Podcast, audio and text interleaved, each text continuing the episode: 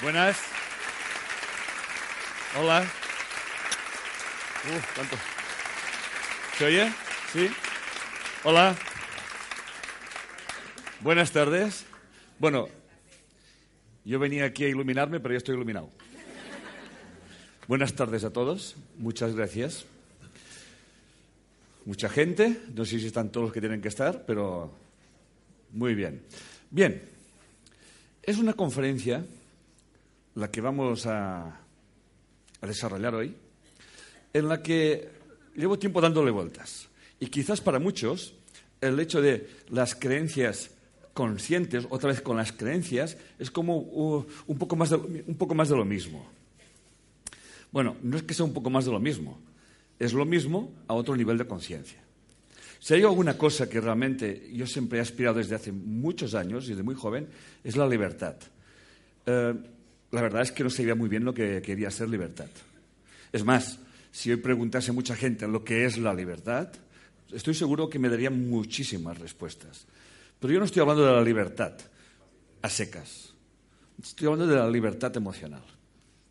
Y es aquí eh, donde realmente eh, voy indagando, voy estudiando, voy observando hasta qué punto el ser humano es libre emocionalmente. Y la verdad, la verdad, después de muchos años, he llegado a la conclusión que el ser humano no tiene ni idea de lo que es la libertad emocional. Y a ver si hoy le ponemos un poco de luz a esto. Este es el objetivo de esa, de esa conferencia. Además, hay algo que ya muchos sabéis, que es si quieres uh, tener algo, lo tienes que dar. Por lo tanto, la forma de tener algo es siempre dándolo. Bien, ¿Cuántos, hasta qué nivel de conciencia uno es, y valga la redundancia, consciente de que su forma de ver el mundo no está condicionado por sus creencias? Esto todo el mundo lo sabe. Las creencias, sí, etcétera, etcétera. Pero, ¿hasta qué punto? Yo soy plenamente consciente de que realmente yo no veo el mundo como realmente es, porque mis creencias me impiden ver el mundo como es. Y lo voy a decir de otra manera. ¿Hasta qué punto, si quiero ver, si realmente quiero ver la verdad de una situación, Repito, si realmente quiero ver la verdad de una situación, ¿hasta qué punto mis creencias me lo impiden ver? De aquí se deduce algo muy importante, que es clave. Y que si realmente esto que voy a decir ahora, dentro de un ratito, llegase al nivel más profundo de nuestro inconsciente, ustedes se levantarían y seguirían porque verían. Dicho de otra manera, si realmente yo quiero ver la verdad de cualquier situación, los móviles estaría muy bien que estuviesen parados.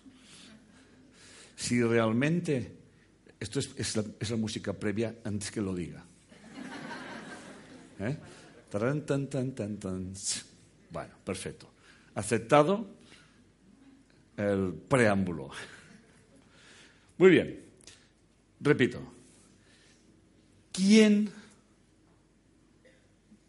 No hay nadie que no haya experimentado una situación más o menos problemática, una situación más o menos conflictiva. Ya no voy a entrar en grandes conflictos, sino conflictos normalitos, los de cada día, los de la familia.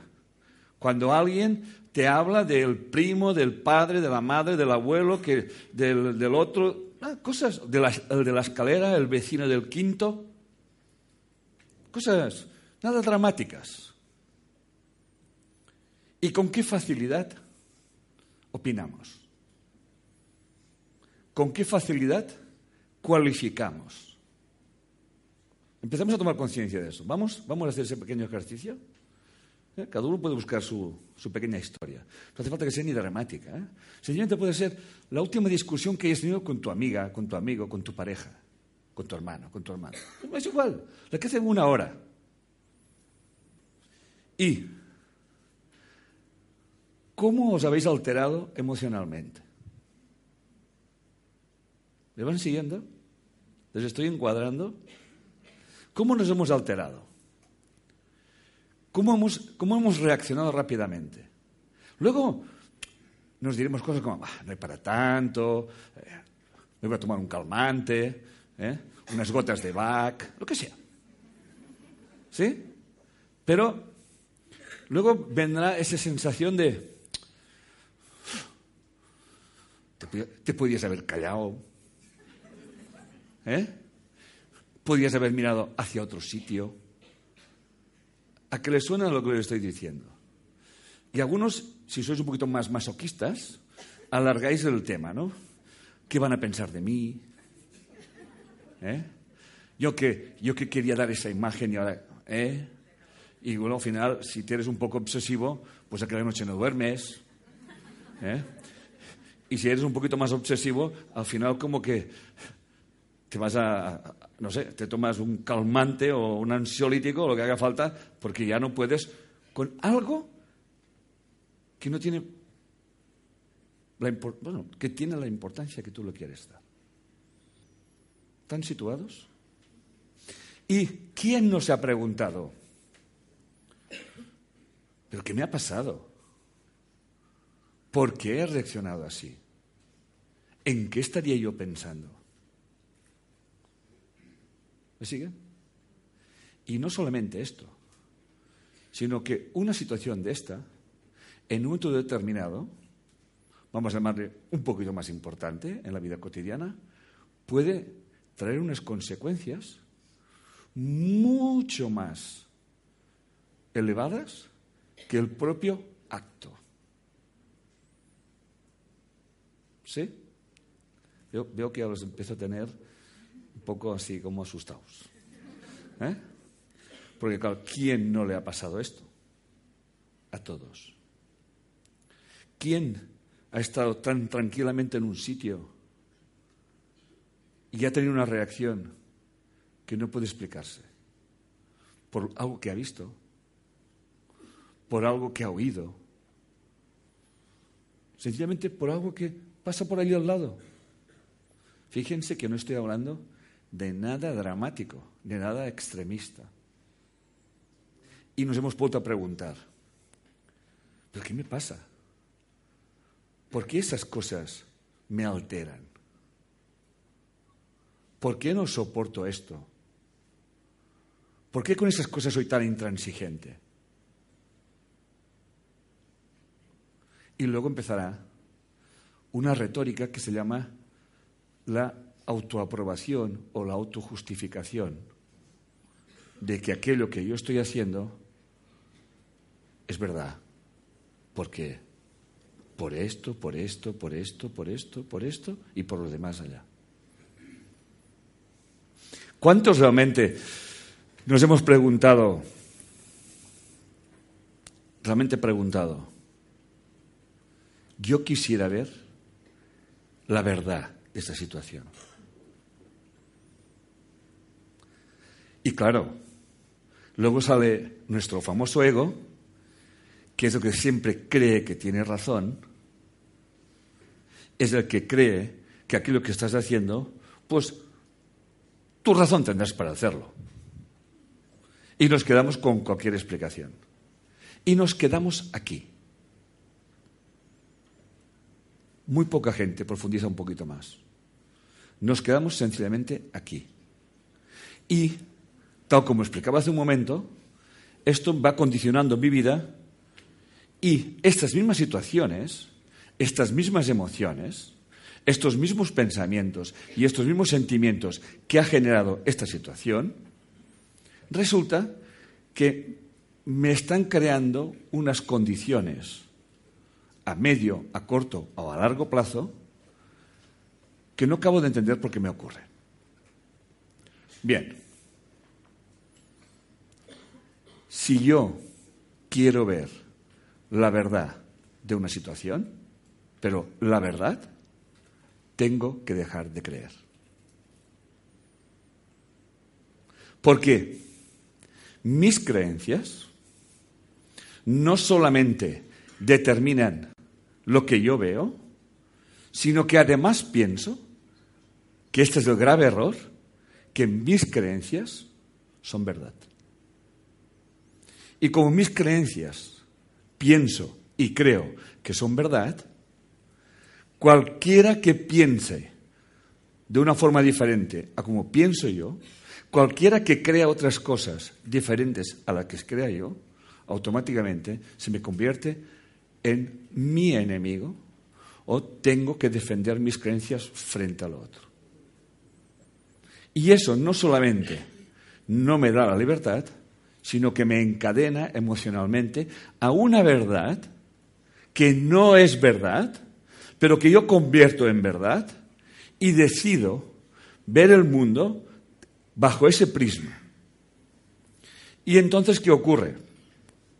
Que mis relaciones, ya no digo conmigo mismo, que es la principal relación, sino mis relaciones con los demás, están altamente condicionadas por mi forma de ver y entender la vida, que tendríamos que cambiar por decir, están determinadas por mis creencias. Aquí no se trata de dejar de creer, porque las creencias tienen su utilidad. Aquí se trata de saber que mis creencias no son verdad. Por tanto, si mis creencias no son verdad, yo las puedo utilizar, pero nunca utilizaré mis creencias para atacar a nadie. ¿Ok? ¿Me siguen? Muy bien. Estamos encuadrados. Entonces, hay otro aspecto muy importante. Como yo pienso que mis creencias son verdad, estas las proyecto en el mundo que tengo delante y me dan una interpretación de lo que yo estoy viendo.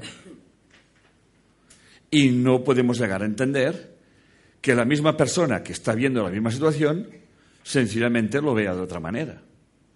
Es más, no de otra manera, sino radicalmente opuesta a la mía. Y lo que es cierto, que lo que pasó, pasó. Esto realmente condiciona tanto nuestras relaciones que eso nos lleva automáticamente al dolor y al sufrimiento. Y nuestra libertad emocional está muy seriamente condicionada, por no decir condicionada del todo. Por lo tanto, el primer paso que pretendemos hoy aquí es tomar conciencia de que yo no veo el mundo tal cual es, sino sencillamente yo veo el mundo tal creo como yo creo que es. Por eso el Maestro Jesús decía que hasta que no seamos como niños, no podemos entrar en el reino de los cielos. Una interpretación que algunos no la entienden, pero en principio un niño, un niño, partimos de la base de que no tiene creencias. En todo caso, se las iremos inculcando. Esto no se hace, eso no se dice. O como, como decía Joan Manuel Serrat, deja de joder con la pelota. ¿Me siguen? O sea, estamos, nos están, nuestros queridísimos progenitores, nos están condicionando a vivir en un mundo que está directamente relacionado con las creencias que me están inculcando desde que nazco. Yo a eso le llamo hipnosis. Aquí nos hipnotizan. ¿Ok? Luego está cuando mis creencias, yo deposito mi creencia en alguien. Y entonces, lo que dice este alguien, yo me lo creo porque lo dice este alguien. Lo cual, esto ya resulta patético. Porque muchas veces en mis conferencias siempre digo, a mí no me creáis. experimentarlo. No tenéis que creeros nada, experimentarlo. Por eso mis conferencias son conferencias de autoaplicación. Por eso hay muchísima gente que viendo mis videos, como dicen en América, o vídeos que decimos por aquí, ¿eh? dicen, yo me sano, me han cambiado la vida. Y yo siempre les digo, te sanas tú y la has cambiado tú. Porque has condicionado, has comprendido que tú vives condicionado. Sigues viendo a las mismas personas. Igual, e igual no te gustan como antes, pero ya no te están afectando emocionalmente, porque comprendes que tu forma de ver a aquella persona no la estás viendo como realmente es, sino como realmente la estás interpretando por esas creencias que tienes. Yo podía poner miles de ejemplos. Por ejemplo, por poner uno ahora mismo, la homosexualidad. Tema interesante, ¿verdad? ¿Eh? En mi vida conozco a miles de personas, estoy dando un curso y empiezan a, decirme a mí, oye, te presento a mi pareja o te presento a mi mujer. Pero la persona que me dice, te presento a mi mujer, es una mujer. ¿Me siguen? Una mujer me dice, te quiero presentar a mi mujer, porque no ha podido venir al curso y es una fan tuya y como no la traiga aquí, que se me va a poner muy nerviosa. Yo digo, que venga tu mujer.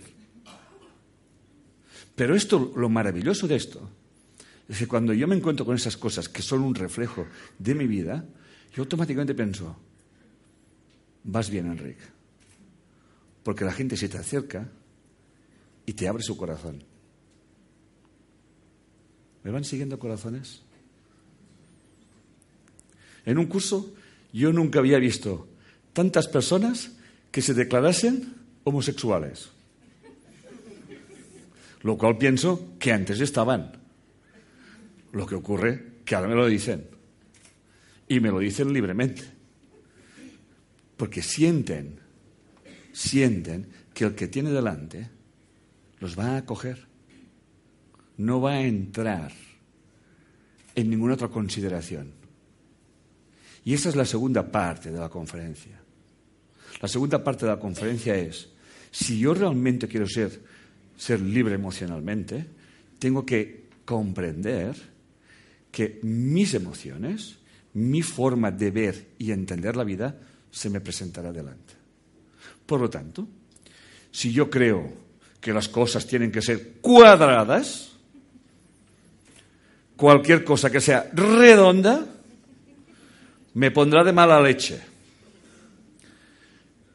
Si yo me peleo con los redondos, ¿me sigue? No estoy entendiendo nada.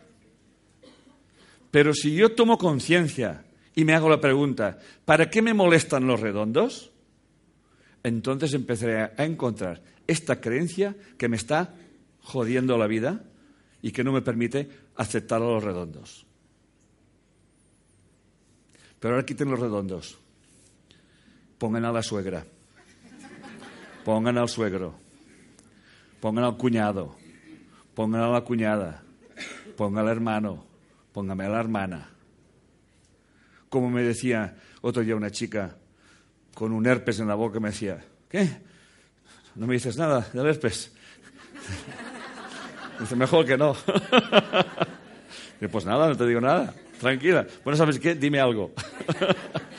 digo, eh, ya sé lo que es.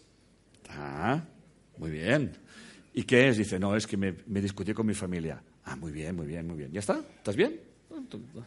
¿Me voy? Bueno, la verdad, la verdad que, que la verdad es que no lo sé. Yo, yo, esta es la explicación que me doy. Me pelaba la familia. Pero la verdad es que no sé qué me pasó. Digo, muy bien, ahora ya empiezas a reflexionar. Ahora empiezas a tomar conciencia de que dejas la explicación fácil ¿eh? de decir, no, sí, te peleases con tu familia. Pero, ¿por qué no, no indagas un poquito más? ¿Cuál fue la causa de la pelea con la familia? Bueno, la verdad es que no me peleé con, con la familia. Digo, ah, muy bien. Me peleé con mi hermana, que es de la familia, claro está. Pero ahora ya no es con la familia. Ahora es con la hermana. Bueno, ¿y qué es lo que qué es lo que ves redondo de tu hermana? ¿Me siguen? Me dice, la verdad es que lo redondo de mi hermana es que es muy poco servicial. ¿Y me puedes explicar tú qué es ser servicial? ¿Me van siguiendo? ¿Me lo puedes explicar tú? ¿Qué hace tu hermana para tú decidir qué es poco servicial? Pues la verdad es que lo que hace mi hermana, lo que me molesta, es que eh, nuestros padres han venido de fuera y están, están viviendo eh, con un piso alquilado y pues soy yo que voy a verlos cada día y los llevo a pasear por ahí. Digo, ¿y? Mi hermana no. ¿Y? ¿Cuál es el problema? Se supone que si tú vas es porque quieres. ¿No? Hombre, visto así, pues igual va a ser que no. Y tu hermana no quiere. Dice, seguro, esta no quiere. ¿Lo has visto? Y esto es lo que te molesta. Porque ella hace lo que quiere y tú no. Y ahora viene la siguiente pregunta. ¿Y para qué te obligas a hacer algo que no quieres hacer? Y la respuesta siempre es una creencia. ¿Han entendido el ejemplo? Pues lo pueden extrapolar donde quieran. ¿eh? Y así vamos. Entonces, claro, si yo pienso que tengo razón y a los padres o a quien sea hay que acompañarlos, ¿me van siguiendo? O hay que hacer no sé qué, o hay que cuidarlos, o sencillamente lo que sea, si lo, yo lo hago de corazón, me importará tres cominos que los demás lo hagan o no lo hagan. Y si quien lo hace y me molesta, este o esta me está demostrando que yo soy un hipócrita y estoy viviendo con una incoherencia emocional. Quédense con eso, que es la clave. ¿Estamos? Eso por un lado. Por el otro, es que uno puede preguntarse, la verdad es que quiero mirar, pero no sé qué hacer. No sé a dónde ir. ¿Me sigue? Pues es muy fácil. No hagas absolutamente nada. Te conectas con tu corazón, te conectas con la situación y deja que la solución venga. No la busques. Pero para que esto sea así, hay que partir de nuestra mente, que nuestra mente tiene dos formas de percibir, solamente dos. La dual, yo estoy separado, o la holística, o la cuántica, yo estoy unido a todo. Y mi forma de percibir, obviamente, estará determinada por esta creencia. La creencia, la creencia principal que nos roba nuestra libertad emocional es la creencia en que todos estamos separados. Y hoy, aquí, esa conferencia tiene por objetivo cuestionar esa creencia y deshacerla. Para entrar en una conciencia holística, una conciencia cuántica, una, ciencia de la conciencia donde podamos darnos cuenta de que todo lo que me rodea es una resonancia con mis creencias y que éstas me están condicionando todas las circunstancias de mi vida. Porque desde una visión dual, esto, lo que me ocurre a mi alrededor, es por mala suerte, o es por un mal karma, o vete a saber por qué, o por la cruz que Dios me ha enviado. Pero en realidad todo lo que me está ocurriendo en mi vida está en resonancia conmigo. Y esta resonancia está condicionada por mis creencias. Y si yo no tomo conciencia de eso y quiero luchar contra lo que está afuera, no solamente no se va a desaparecer, sino por, por ley, cuando yo ataco algo, sencillamente lo refuerzo. Se le llama el principio de la complementariedad. Vivimos en un mundo dual y la polaridad positiva no existiría sin la polaridad negativa. Es absurdo atacar a una. La inteligencia es, la inteligencia emocional es trascender los opuestos y entonces sabremos cuál es la solución. Por eso, a ver si eso cambia, que no sé, ah, tengo que darle ya en esto. No sé, a ver, sí, no, ok. Bien, la clave, ah, miraba aquí, aquí no está, está aquí. La clave para elegir un resultado entre los muchos posibles reside en nuestra habilidad para sentir que nuestra elección ya está sucediendo. Atención a esa frase, que es la clave de la, de la conferencia de hoy. ¿Quién no ha estado ante una situación? Por ejemplo, me he discutido con mi pareja, me he discutido con mi marido o con mi mujer. No sé si dejar al novio o no. No sé si decirle a mi amiga que se vaya a freír espárragos o no. No sé. ¿Quién nos ha encontrado en situaciones así? Si somos seres humanos los que estamos aquí, todos. ¿Sí? Si hay alguno que no lo sea, igual no. ¿Eh? Todos. Entonces, vamos a hacer, lo voy a hacer lo más práctico posible. ¿eh? O sea, estamos pensando ahí. Entonces, ¿qué hacemos? Vamos a consultar a los amigos y a las amigas que para eso están. Pero lo que no nos damos, no nos, no nos damos cuenta que los amigos y a las amigas que para eso están, cada uno va a proyectar en mí aquello que le va a la historia a ella. Por ejemplo, le vas a preguntarte a una amiga que ella hace ya cinco años que está hasta los ovarios de su simpático marido, porque se me está tonteando con otras. Y tú vas muy convencida, dices, ¿sabes qué te digo? Pepita, que voy a enviar a fregar espárragos o, o a fregar lo que sea a mi marido. Claro, la otra automáticamente sus creencias que la están justificando mantener una situación que no quiere sostener. ¿Me van siguiendo, corazones? ¿Hay que sí? Esas creencias automáticamente, cuando se le presenta a la amiga, empiezan a temblar todas. Y entonces la amiga empieza. ¿Ya te lo has pensado bien? Claro, te lo dice a ti, porque ella lleva cinco años pensándoselo. ¿Eh? Algunas llevan 25.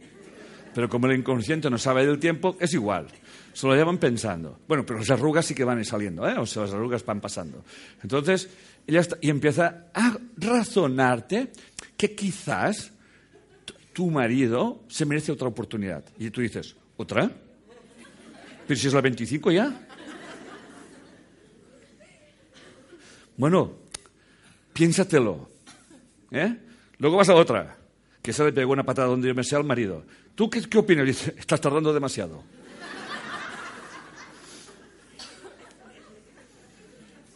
Y luego tú, entre que una que te lo pienses y la otra que te dice que estás tardando demasiado, tú no tienes ni puñeteras que hacer.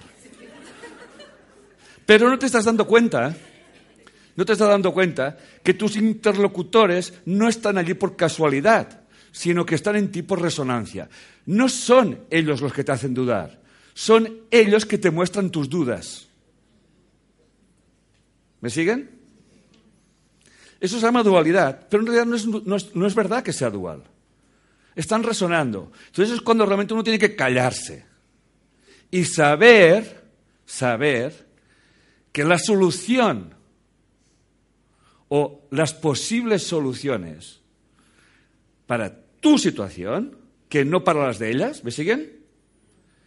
está. Y entonces es cuando realmente tienes que dejar de buscar, tienes que dejar de preguntar, tienes que dejar de consultar, tienes que dejar de hablar. Y entonces, cuando menos te lo pienses, sabrás lo que tienes que hacer. A esto se llama tomar conciencia y cuando uno toma conciencia no pregunta a nadie, actúa. Yo recuerdo, gracias por aplaudir.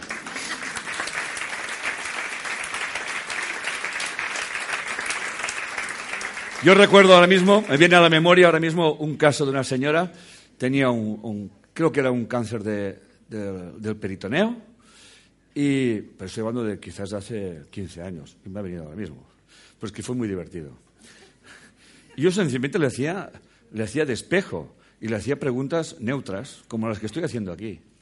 Y ella, y tenía que ver con una historia, con un marido que no trabajaba ni a tiros.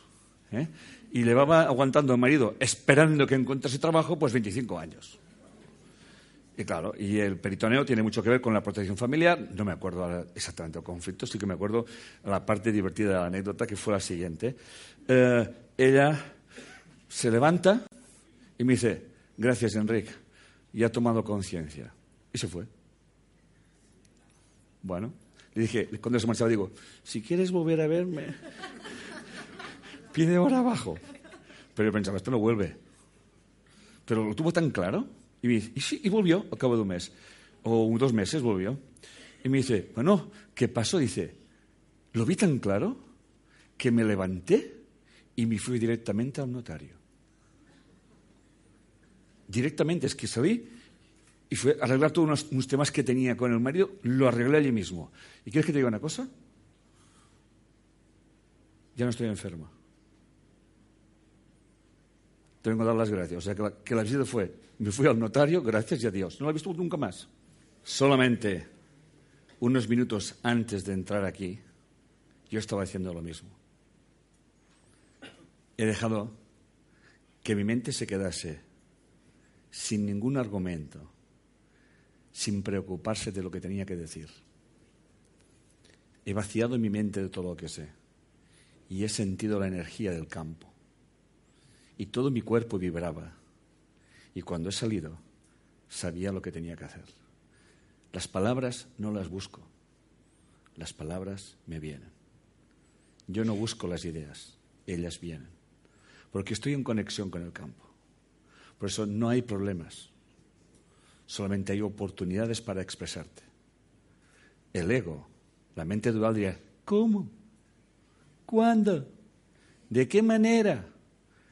Esto es control. La mente dual es una mente determinista que cree que puede controlar los acontecimientos. La mente cuántica, la conciencia cuántica, es indeterminada. Sabe, siempre sabe que hay una solución. Pero para que esta solución venga en tu vida, tú tienes que rendirte a buscar una solución en tu vida. Tienes que saber que tú no sabes. Tienes que saber que tienes que eliminar todas tus creencias de tu vida para que puedas ver la situación y saber lo que tienes que hacer. Y el síntoma, la certeza de que sabes lo que tienes que hacer, es solamente escuchar tu corazón. El corazón está conectado con el campo. La mente no. La mente utiliza el campo pero es el corazón que está conectado. Por esto, ante diferentes personas con las aparentes mismas situaciones, pastilla para todos verde, no. Cada uno tiene su propia solución. Esta es la propuesta de hoy. Esto es la libertad emocional. Saber que toda situación tiene una razón de ser. Y que cuando tú dejas de buscar la, la solución a la situación, la solución te viene. Y todo esto que estoy diciendo ahora aquí y que puede sonar a filosofía barata, eso tiene una base científica que es la que vamos a hablar ahora mismo. Porque como ya sabéis, yo también tengo una mente científica. Y por lo tanto, esto que estoy diciendo aquí no es algo de una tarde calenturienta de verano como puede ser por la tarde que hacía calor. ¿eh? O sea que vamos allá. Si quiere cambiar, sí. En el principio solo había probabilidades. El universo solo podía acceder a la existencia si alguien lo observaba. No importa que los observadores aparecieran varios miles de millones de años más tarde. El universo existe porque tenemos conciencia. Martin Rees, catedrático de la Universidad de Cambridge y astrónomo real de Inglaterra. ¿Qué sentido tiene? ¿Qué sentido tiene toda la energía que nos rodea? Todo el universo que nos rodea si no hay conciencia para observarla. ¿Qué sentido tiene? Aquí están todas las posibilidades. Nuestras posibilidades están en relación directa a mi forma de percibir mi realidad. Dicho de otra manera, en relación directa a mi, mi estado de conciencia. Por eso, esas, esas conferencias y esos videos tienen por objetivo, uno, colaborar a que el mundo tenga otro nivel de conciencia.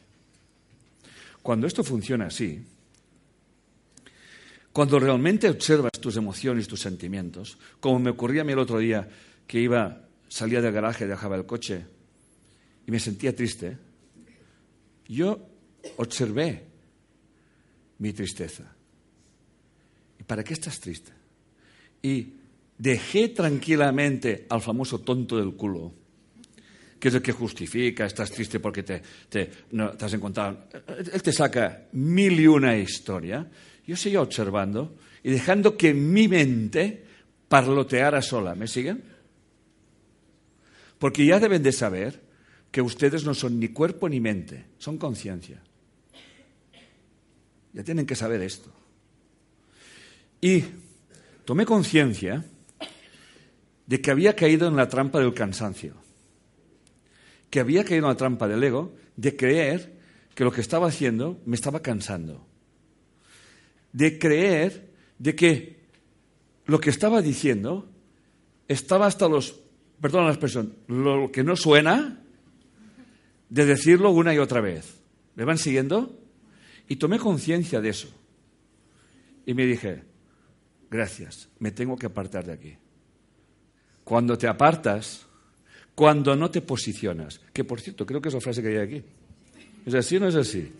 No, la, he escogido yo la frase. ¿eh? Es una frase mía, pero no es una, lo han decidido ellas. Si quieres ver con claridad, no te posiciones. Si ellos han visto, que lo han visto, mi conferencia, bueno, eso no se hace de un día para otro, claro está.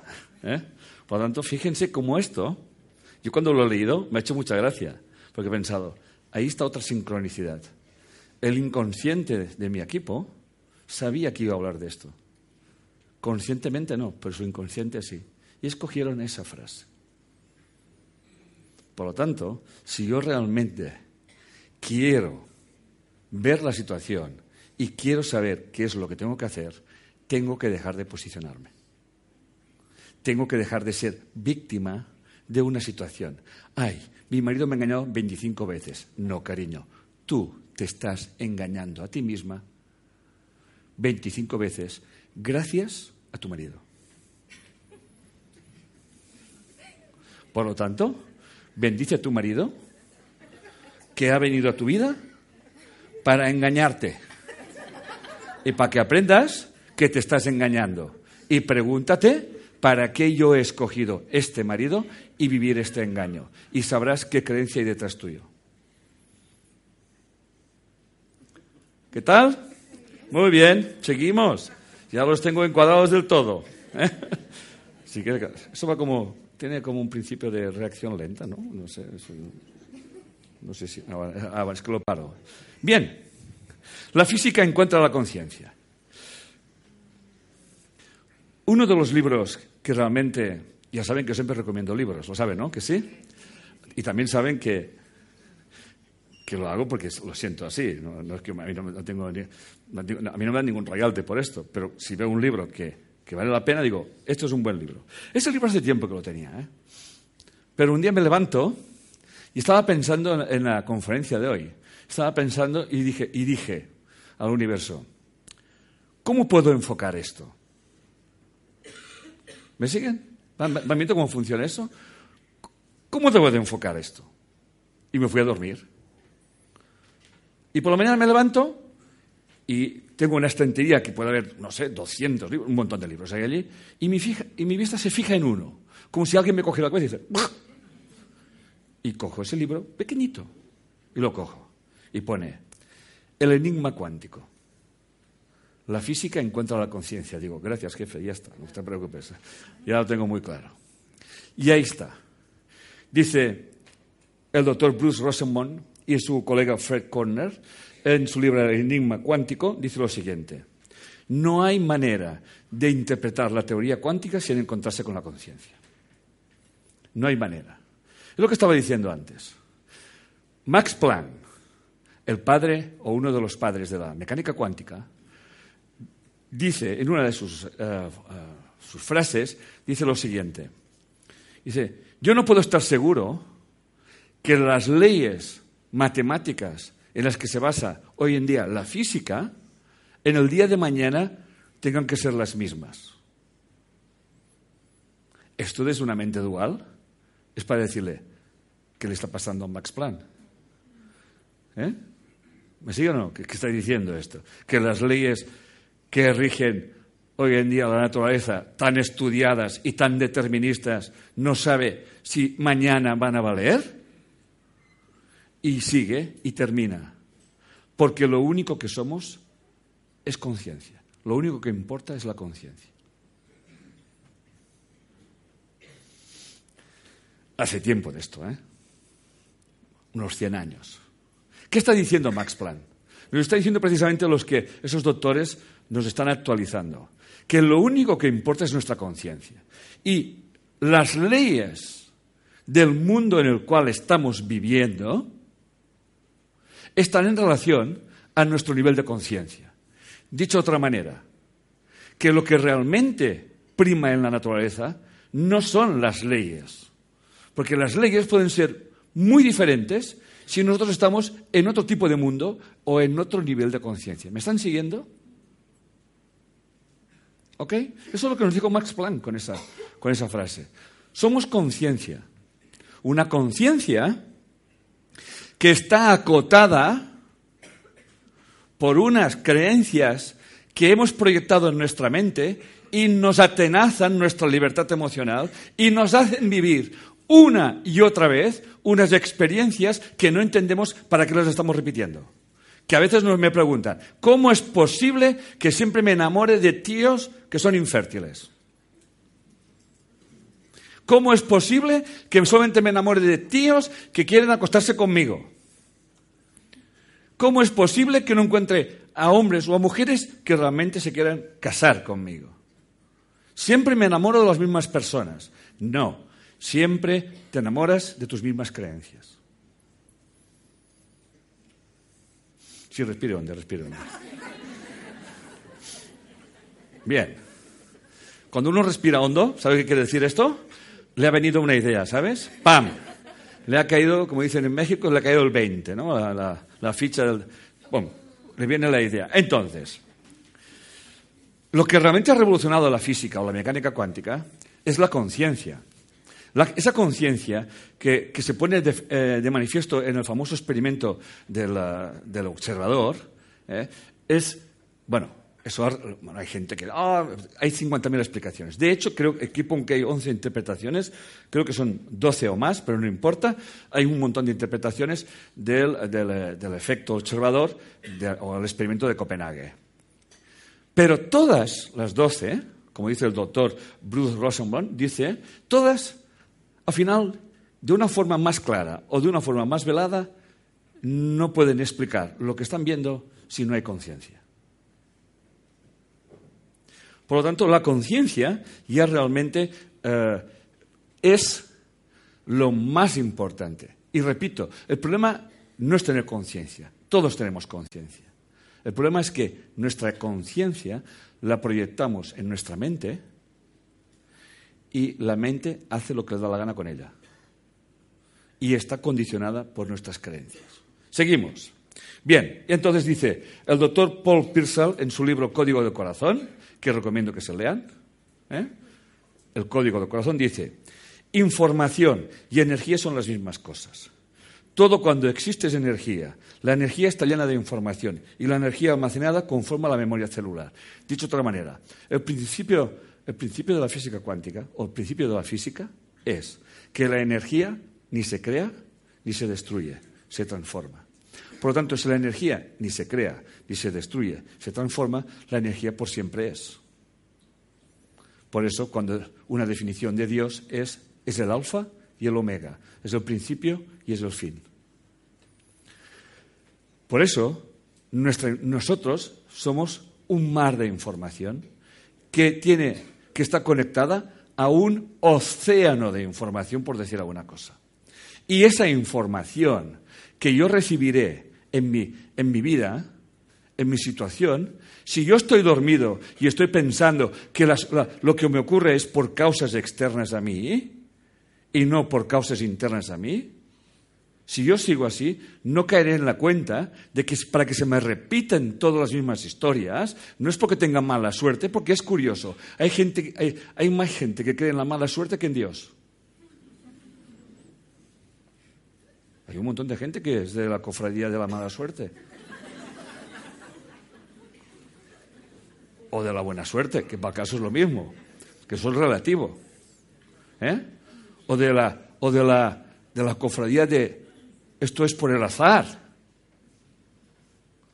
¿Eh? Cuando en realidad toda esta información hace que nuestros cuerpos que tienen millones y millones de funciones, funcionan.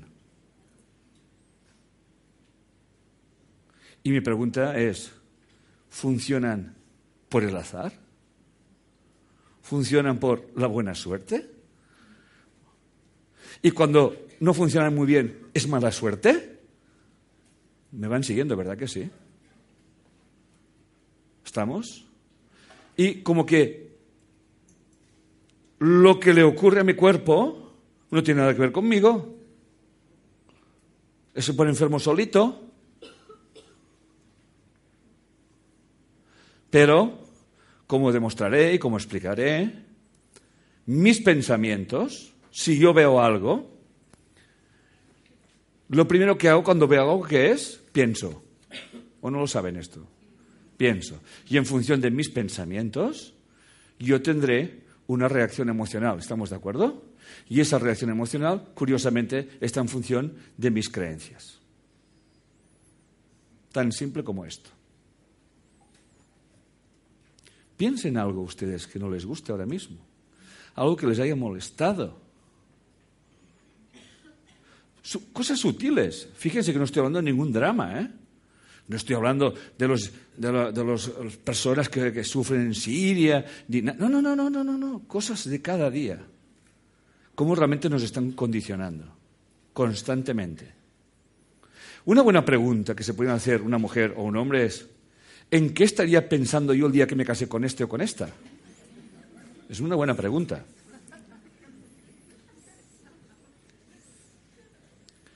Pero se quedan con la pregunta no profundiza un poco más.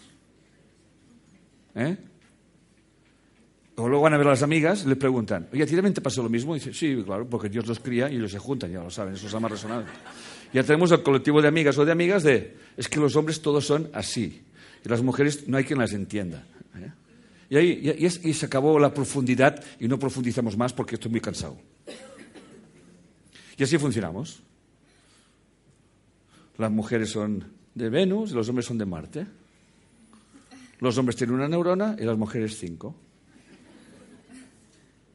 Ahora no dejas muchas mujeres solas que falta un hombre, o sea, cuestión de polaridades.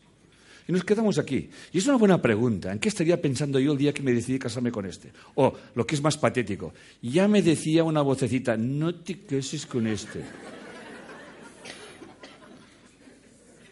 Ya me lo decía la vocecita. ¿Eh? Y la pregunta es, ¿y para qué te casaste? Luego viene la famosa reflexión del tonto del culo. Bueno, porque ya estaban para las invitaciones, ya estaban hechas.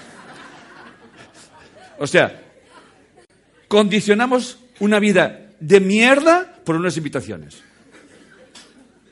Bueno, es que para que no se enfaden mis padres. Pero ¿quién se casa? ¿Tú o tus padres? ¿Me van siguiendo corazones? No, no vamos más allá. ¿Para qué estoy haciendo eso? ¿Qué creencia me está, me está automatizando, robotizando, hipnotizando, hacer cosas que sé que no lo tengo que hacer, que me tengo que casar, aquí está el cura, ahí señor, que me queda dos pasos. Y cuando estoy allí y me dice, ¿quiere usted a este hombre para toda la vida hasta que la muerte lo separe? Y tú dices, ¿y ahora qué digo yo?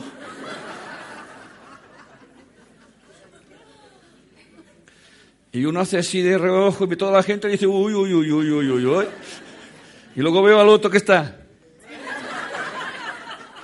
Y luego viene al otro que dice, ¿cómo le voy a hacer este feo? Pero tú no le haces un feo a nadie, tontita. Te lo haces a ti misma. Bueno, y como ahora está de moda el divorcio, encima eso va a ser caro. Bueno, mejor anular la boda que no pagar la boda y luego pagar el divorcio. Bueno, es que soy catalán, ¿saben? Esto es importante. Esto es importante. Esto es importante. O sea, a ver, si fuera mi hija, yo diría, mira, hija, mm, no te preocupes, yo pago lo que hemos gastado, pero al menos ya no pagamos más cosas. Se llama pragmatismo, ¿no? Hay que reírse, de verdad. Hay que reírse. Porque cuando te ríes te encuentras mejor. ¿eh? Bien, vamos siguiendo la historia. Yo estoy muy ahorrativo hoy. No quiero gastar energía. ¿Cambia eso? Sí. Bien, John Bell, doctor en física. Supongamos, por ejemplo, que la mecánica cuántica se resistiera a una formulación precisa. Eso es una reflexión que se basa en la siguiente manera. O sea, mucha gente no entiende la física cuántica. Y, alguien me diría, pero tú no eres físico. Y no te preocupes que el doctor Rosenblum dice que para entender la física cuántica no hay que ser, no hay que ser físico. Dice, más bien tienen problemas los físicos, no los que no lo son. ¿Eh? Y él es físico, y lo dice. Bueno, pues no somos tan amigos. Bueno, pero ese libro hace años que lo tenía, apareció el otro día, ¿no? Y dice, supongamos, porque la, la mecánica newtoniana es predice. Si yo cojo una piedra y la lanzo a una velocidad y hago una fuerza, llegará, y pesa tanto, llegará a tal sitio y así es. Y te puedo decir, va a caer allí. Me voy a equivocar de muy poco. Si no, no, llegaríamos a la luna, ¿eh? Pasaríamos. ¡Ay, que he ido justo! a ver, dispara otro cohete. ¿eh? Y en cambio, la física cuántica es indeterminista. O sea, es una probabilidad. Por lo tanto, pero al final, dicen los doctores, siempre, siempre lo, que, lo que queremos que haga sencillamente ocurre. El efecto observador han hecho un montón de, experimentos de mil y una manera, con diferentes eh, obstáculos, y siempre ha salido lo mismo. Y no saben por qué. O sí que lo saben, pero van cambiando cosas. Por lo tanto, al final aquí lo sabe. ¿no? Pero él dice, si supongamos, por ejemplo, que la mecánica cuántica se resistiera a una formulación precisa. Supongamos que cuando se intenta una formulación más allá de los propósitos prácticos, encontramos un dedo inamovible que apunta obstinadamente hacia fuera del tema, a la mente del observador, a los textos hindús, a Dios o incluso a la gravitación. ¿Acaso eso no sería realmente interesante? Porque de hecho, la mecánica cuántica, fíjense bien, este sería la pantalla, además de negro está bien, ¿eh? esto sería la pantalla, no hay nada, todas son posibilidades. Y la posibilidad de que lo que ocurra depende de ti. Pero lo que no somos conscientes de que la posibilidad de lo que ocurra aquí depende de nosotros y de nuestras creencias sobre todo. ¿Ok? Por lo tanto, cuando yo pienso, por tanto, si pienso, creo, que si no hago una cosa o si la hago me va a ocurrir eso, ten por seguro que te va a ocurrir eso. Y entonces dirás, ¿ves que tenía razón? Y al campo cuántico te dice, para eso estoy, para darte la razón. Una de las creencias más patéticas que existen se llama creer en el miedo. ¿Qué? ¿No va bien esto? ¿Eh? Creer en el miedo. ¿En qué se basa la creencia en el miedo? Pues muy simple. La creencia en el miedo se basa en que yo creo que yo puedo controlar. ¿Ya te has pensado bien, María, casarte con Ramón? Pero mira que te ha engañado dos veces antes de casarse. O sea que la chica ya sabe que la va a engañar. Y dice, sí, pero no te preocupes, ya lo cambiaré. Tranquila. La engaña tres, la engaña cuatro y la engaña veinticinco. Es así. Entonces, cuando a mí se me aparece algo blanco y no me gusta y pienso que lo voy a cambiar, estoy cometiendo el primer error. Porque entonces voy a pensar, ¿y si no cambia? ¿Y si no lo consigo? Y entonces me entra miedo. El miedo está basado en la creencia de que hay alguna manera de controlar los acontecimientos. Y no hay una manera de controlar los acontecimientos. La manera de ir en coherencia por tu vida es saber que tú no sabes lo que es mejor para ti. Y dejas de buscar. Y entonces empiezas a observar lo que te rodea, sabiendo que lo que te rodea lo estás atrayendo tú gracias a tus creencias. Por ejemplo, yo te dicen, te hipnotizan de pequeña, hija mía, los hombres solamente te quieren para lo mismo. Y tú no acabas de entender muy bien lo que es ese palo mismo, ¿no? Dice, ¿qué querrá decir mi madre con palo mismo? Pero no te preocupes, corazón. Tu mamá, tu mamá lo sabe. Y el campo cuántico que os une te ha enviado lo que se llama la semillita, ¡pam! Y cuando tú tienes, empiezas, te empieza a picar lo que ya sabéis y empiezas a buscar a, personas, resulta que se te acercan tíos y que solamente quieren aquello y siempre quieren lo mismo. Y tú dices, ya sé lo que es lo palo mismo. Y no somos conscientes de que aquella persona que tanto nos quiere, que no, dudo, tanto nos jode, que tampoco lo dudo. Y lo hace con mucho amor y con muy buena intención, porque además lo hace para tu bien. Y resulta que para tu bien es lo mismo que le ocurrió a ella, porque ella no es consciente de que cuando dice, esto puede ser así, ¿me siguen? El campo cuántico te proyecta lo que tú piensas que puede ser así. Es sencillamente así de patético. ¿eh? Y no entendemos. Entonces, claro, viene el lamento y dice, es que la culpa es de tu madre. Claro, la culpa siempre la tiene alguien. ¿eh? Pero tu madre, obviamente, lo único, que, lo único que hizo fue pasarte una información con toda buena intención del mundo. Pero tu madre te envía una información muy condicionada por unas creencias y unas experiencias. No se cuestionó para qué ella vivía aquella experiencia. ¿Me entendéis? Cuando alguien se cuestiona para qué estoy viendo esa experiencia, estoy trascendiendo la información, la estoy cambiando y estoy liberando a mis descendientes. A eso se le llama amor.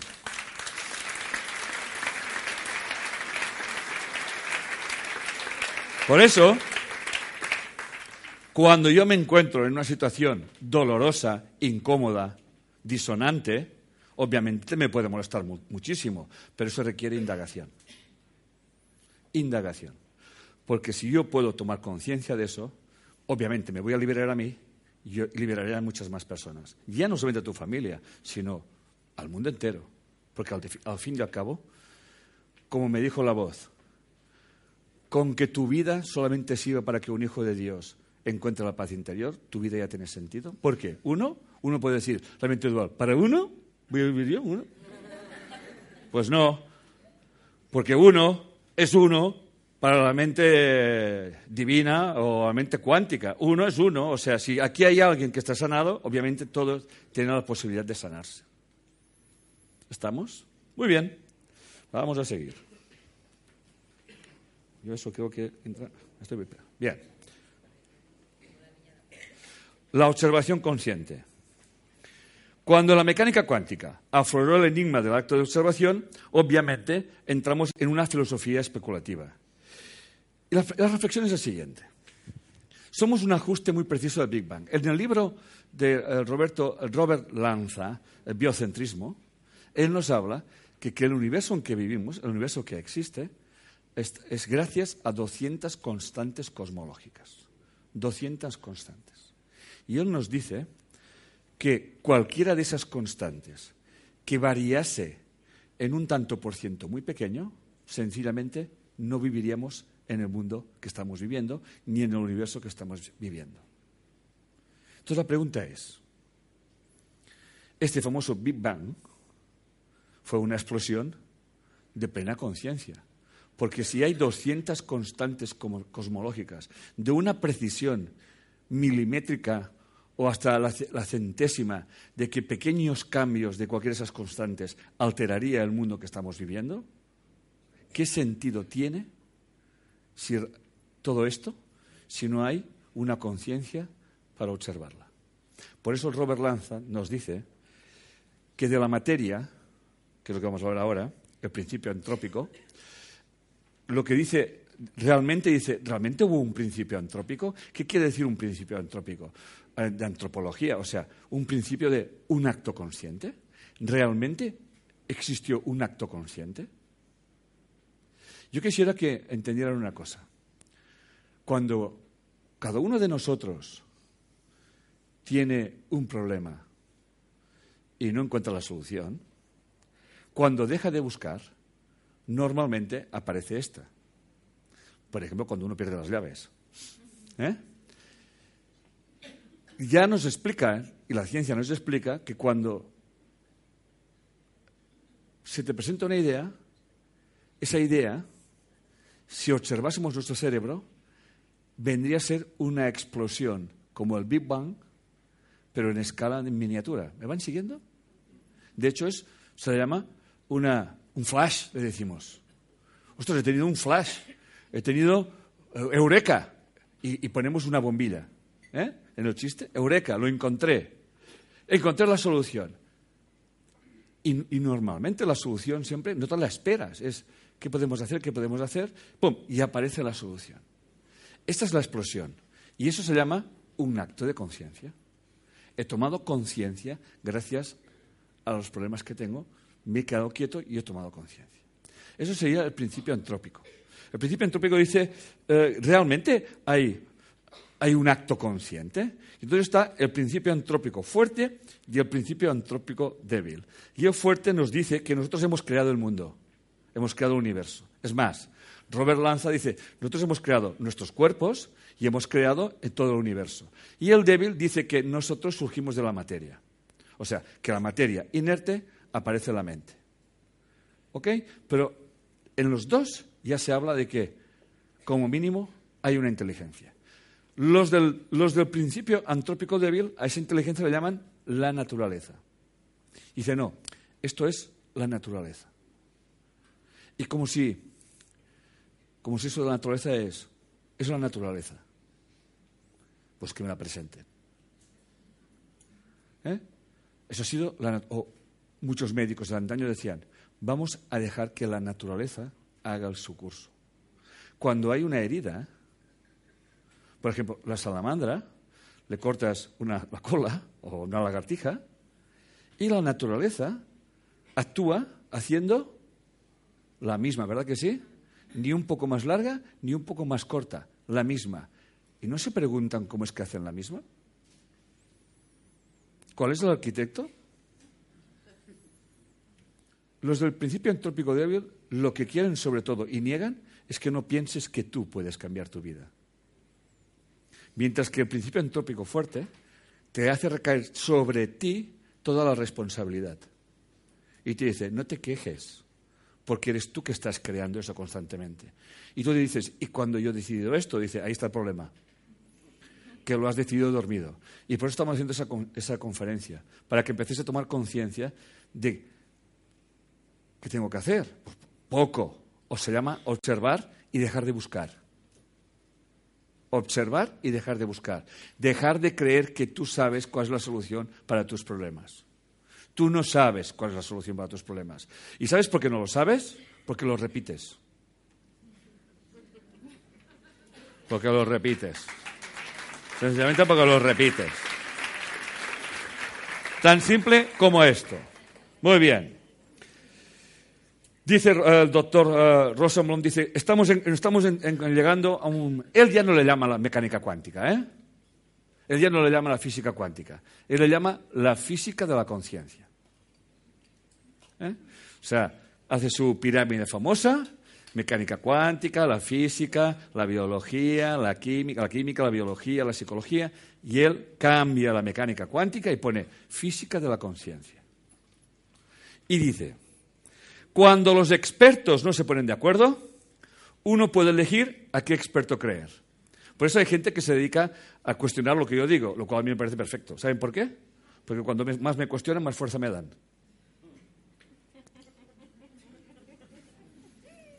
Mire,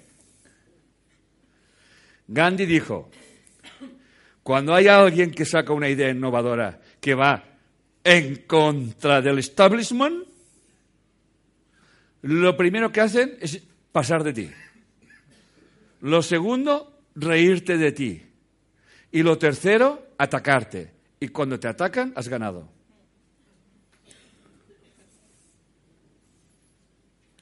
Porque lo que no saben estos de la mente dual es que la fuerza que yo recibo es precisamente de la, de la, de la oposición complementaria, que yo no digo que sea contraria, he dicho complementaria.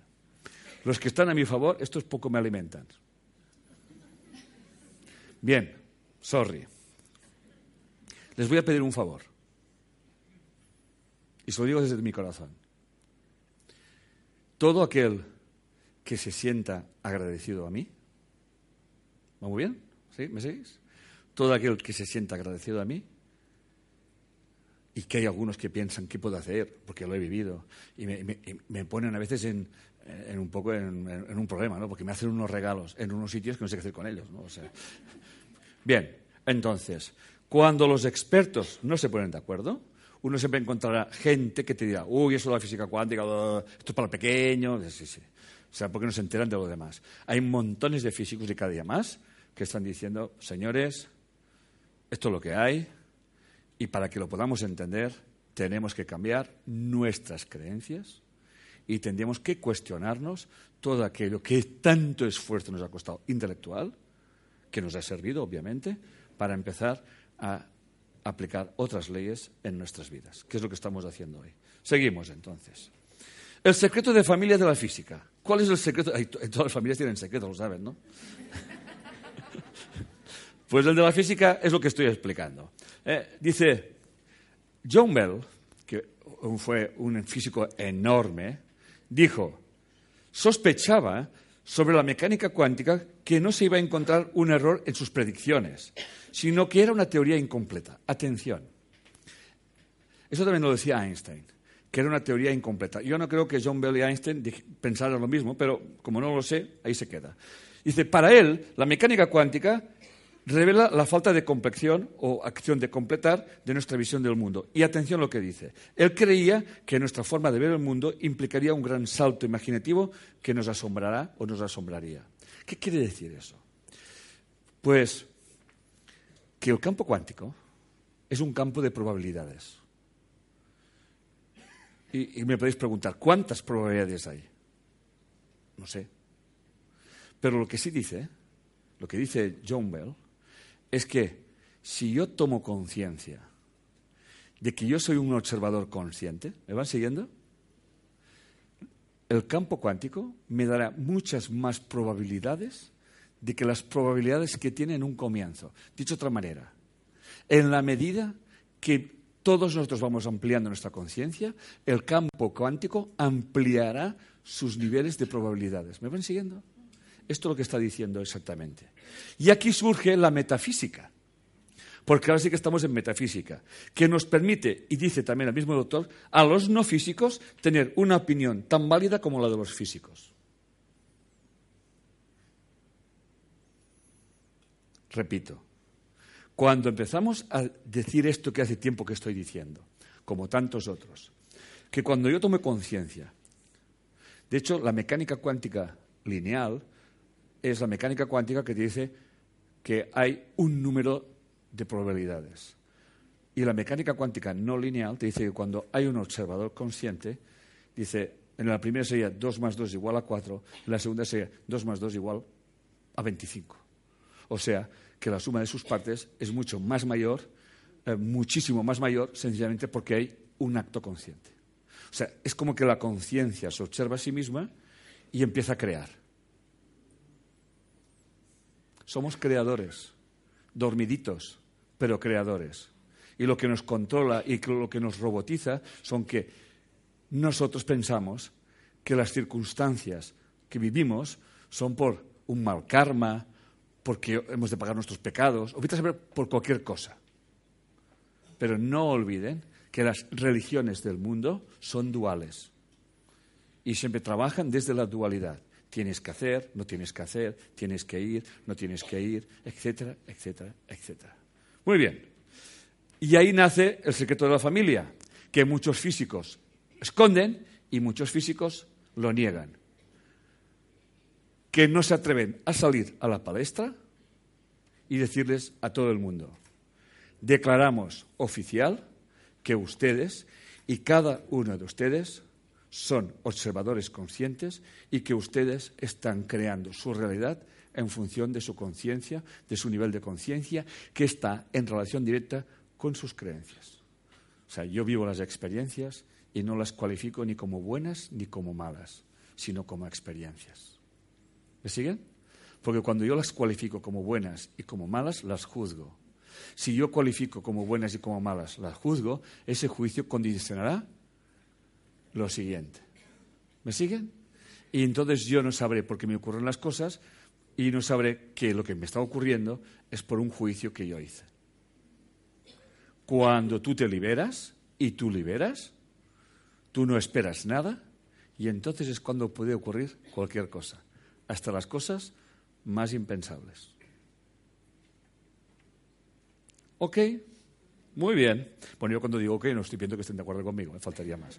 ¿Eh? Muy bien. La esencia del universo, la emoción. Si quieren conectarse con el campo cuántico, ¿quieren o no quieren? Bueno, perdón, ya están conectados. ¿eh? Bueno, si quieren conectarse conscientemente. Se llama emoción con la emoción. Cuando tú vives una experiencia basada en tus creencias, generas un tipo de emoción. Y esa emoción resuena en el campo cuántico. Y muchas veces, si es una emoción que no eres consciente que la estás haciendo, se te repiten las historias, porque el inconsciente no juzga. ¿Eh? Es así de simple. El, campo cuántico funciona de una forma muy sencilla que ahí estamos explicando en una cena. Digo, mira, mira esto en el campo cuántico, ¿no? Eh, dice, yo no quiero, pongan lo que quieran, pongan lo que quieran en, sus móviles y pongan, yo no quiero ver perros. ¿Eh? ¿Eh? Yo no quiero cualquier cosa, ¿eh? O sea, y ya verán lo que sale. Yo no quiero hombres que me abandonen y sale allí. Hombres de verdad. y cosas por el estilo. Se estuvimos haciendo varios ejercicios preguntando. Y yo le dije, Internet, Google, campo Internet, es como campo cuántico. Eh, tú das una información, ¿me van siguiendo? Y te da la información, no juzga. Y el no no existe en el universo. No, lo pueden probar. Pongan, yo no quiero encontrarme con hombres grandes.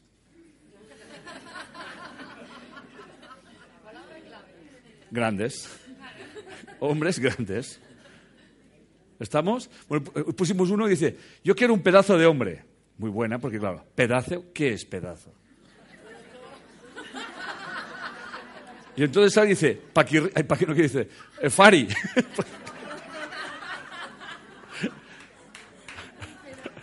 salió el Fari. O sea, yo dije, no, no, tú tienes que dejar muy claro qué tipo de hombre quieres, ¿no? ¿Eh? Entonces, yo quiero un hombre, pues, que me proteja y que me cuide. Entonces, a hombres de verdad, hombres de verdad, y todos hombres de verdad, o sea, ¿por qué les explico eso? Porque es un ejemplo maravilloso de que cómo funciona el campo cuántico. O sea, tú das una información y el campo cuántico no la juzga. ¿Estamos? Si tú le dices al campo cuántico, yo no quiero café, te dará café. Porque no le está diciendo lo que quieres.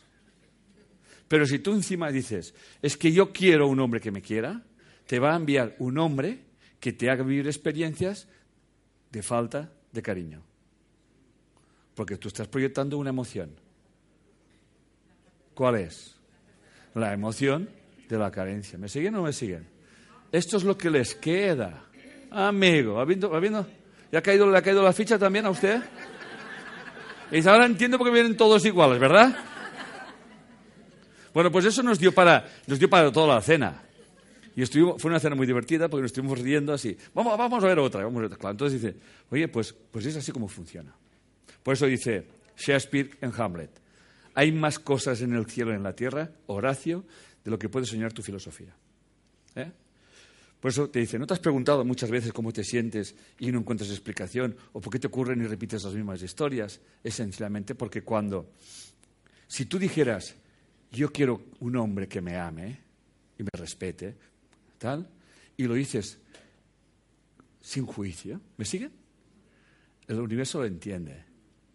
Pero si tú lo envías con un, juicio de resentimiento, de, de rabia, te traerá un hombre para que vivas esta rabia. Por favor, escuchen eso. Si tú dices lo mismo, pero con una emoción de, de, agradecimiento, va a venir un hombre que te hará sentir este agradecimiento. Porque, en definitiva, el universo te enviará aquello en función de tus sentimientos y tus emociones. Usted también respira ya, ¿eh? Muy bien.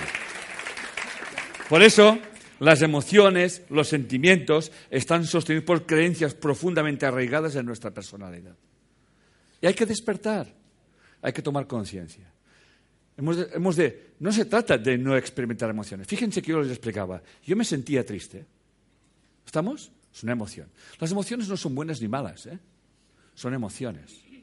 Yo me sentía triste porque es una forma de comunicar. Entonces yo lo que buscaba es dónde estaba la fuente de esa tristeza, ¿me entendéis? Y no permití que el tonto famoso del culo empezara a decir tonterías. Es que, porque es que no sé cuánto, es que te has encontrado aquí en el camino, es porque el parque, yo qué sé, lo que fuera. Es que hoy tu mujer no te ha dicho, no te ha dado un beso, yo qué sé. Ese se inventa un millón de razonamientos, pero tú dices, no, no, deja, fuera, fuera, fuera. Entonces, cuando te das cuenta de que, que te has levantado esta mañana y cuando te has levantado, has sabido a la cabeza lo que tenías que hacer y tú has dicho. ¿Me siguen? Pero eso ha sido solamente un momentito. ¿Me siguen? Nada. Dos décimas de segundo. Suficiente. Te has levantado y así, te has afeitado, te has duchado, te has arreglado, pero tú ya... ¿Me siguen? Es así, ¿eh? Se llama indagación, observación consciente no caer en la tontería de la justificación. Es que habría dormido mal, es que la ventana estaba abierta, es que eh, eh, ayer fui a cenar tarde, es que eh, mi marido no me ha tocado el culo. no, no, no, no. No funciona así esto. ¿Estamos? Hay que apartar toda esa basura e ir al grano. Muy bien, seguimos. Entonces, siguiendo con el mismo razonamiento, estas hay dos autores muy buenos que yo les tengo un gran respeto. Uno es Antonio R. Damasio, en su libro El error de Descartes, que dice una cosa. Y luego está doctor Albert Ellis, que él es doctor en psicología, que ya no está aquí con nosotros. Y ambos hablan, estudian esto, ¿no? Realmente, eh, Damasio dice que, eh, nosotros cuando nos, ocurre algo hay un impacto emocional. Y cuando hay un impacto emocional, yo lo razono y hago mis pensamientos. ¿Me, siguen? Es cierto, esto es así. Pero hay una parte que es la que estudia Albert Ellis y nos dice que el ser humano tiene la, tendencia, aunque que cuando las cosas le van bien, empieza a pensar cuándo le van a ir mal. ¿Me siguen? Eso, eso lo dice él. No, lo dice exactamente así, lo dice con más clase, pero en esencia dice esto. ¿no?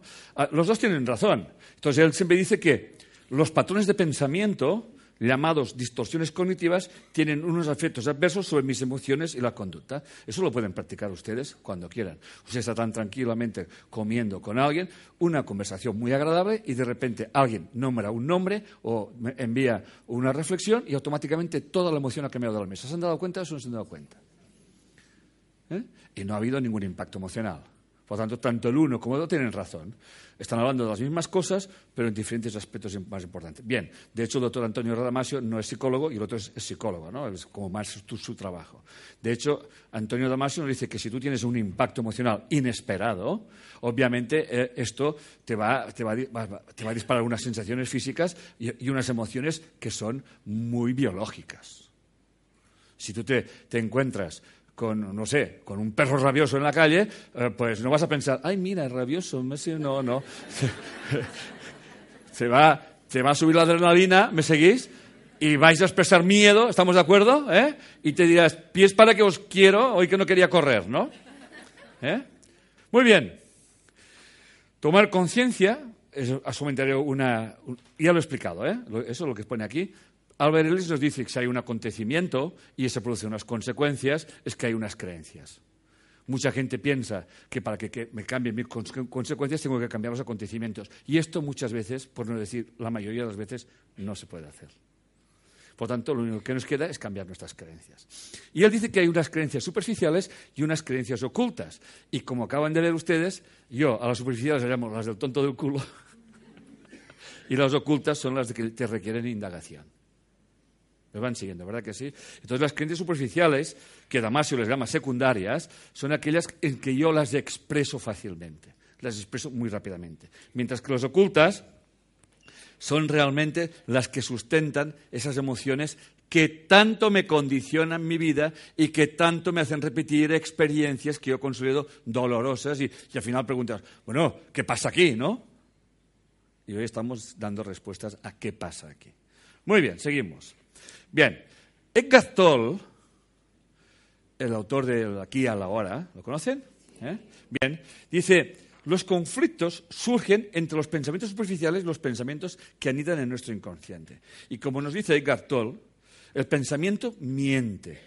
La emoción siempre nos dice la verdad, no la última, sino la que sustenta el conflicto.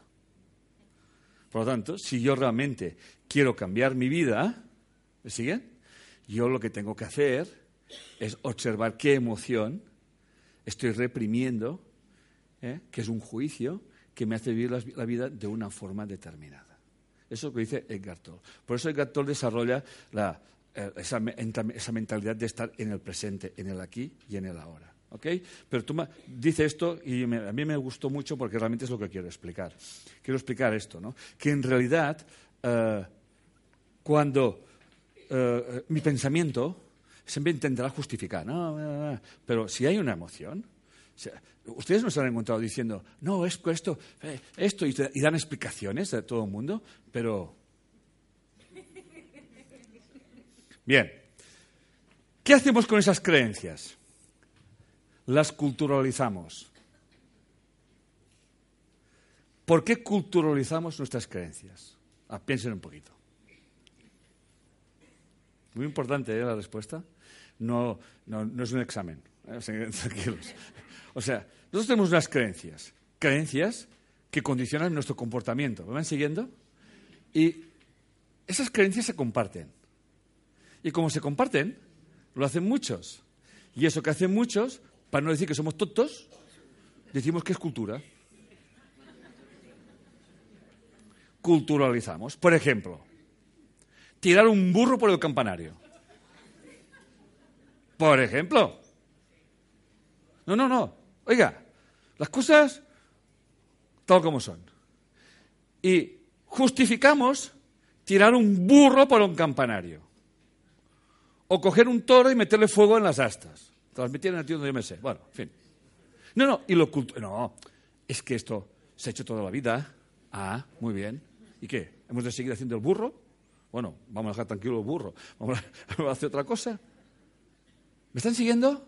Por favor, ¿me están siguiendo? Ya sé que duele. Y jode. Pero claro, es que son las fiestas de mi pueblo.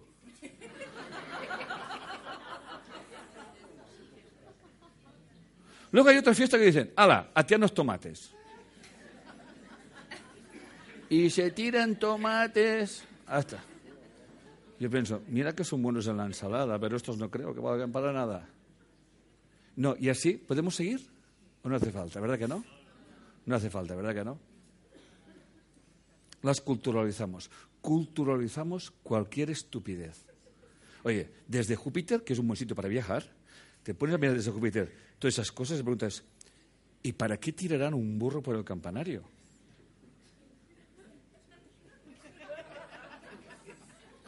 ¿Y para qué le cogerán a este pobre animal y le van a meter fuego en los cuernos? ¿Y, y, para qué van, corren detrás de unos toros que cada uno cada, pillan a uno y me lo estripan por aquí y me lo estripan por allá? ¿Y con qué intención? No, son preguntas inocentes. ¿eh? Y luego sabe, no, esto es cultura, es patrimonio nacional. Bien, quiten el patrimonio nacional. Y pregúntense, ¿para qué hacemos estas cosas? Pero pregúntense, ¿para qué hacemos estas cosas sin justificarlo? Es un ejercicio, ¿eh? de verdad. ¿eh? No pretendo nada más que poner un ejercicio. Me he ido cada uno, he cogido las creencias, las hacemos muchos y las llamamos cultura. ¿Por qué lo hacemos? Para justificarnos. ¿Entienden? Ahí se queda. Ahí se queda ¿eh? La reflexión se queda aquí. No, es que no hay que profundizar más. Sencillamente, mi trabajo, lo que estoy haciendo aquí es que la gente reflexione y se pregunte, ¿para qué estoy haciendo eso? Pero no caigamos en la trampa de la culturalización, que es lo que estamos diciendo aquí. No, son frases, no, es, mío ese pensamiento, ¿eh? son de personas que doctas, ¿no? Yo aquí, ¿eh?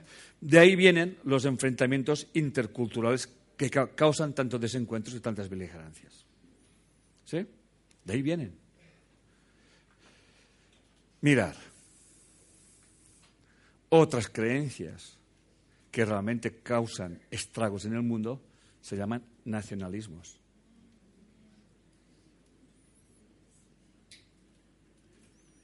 ¿Estamos? ¿Eh? El problema de que tú quieres ser verde o quieres ser rojo, esto no tendría que ser problema. El problema es que los verdes quieren que sean los rojos sean verdes, o que los rojos, o que al revés, ¿me entiendes? Entonces es cuando empezamos con los problemas.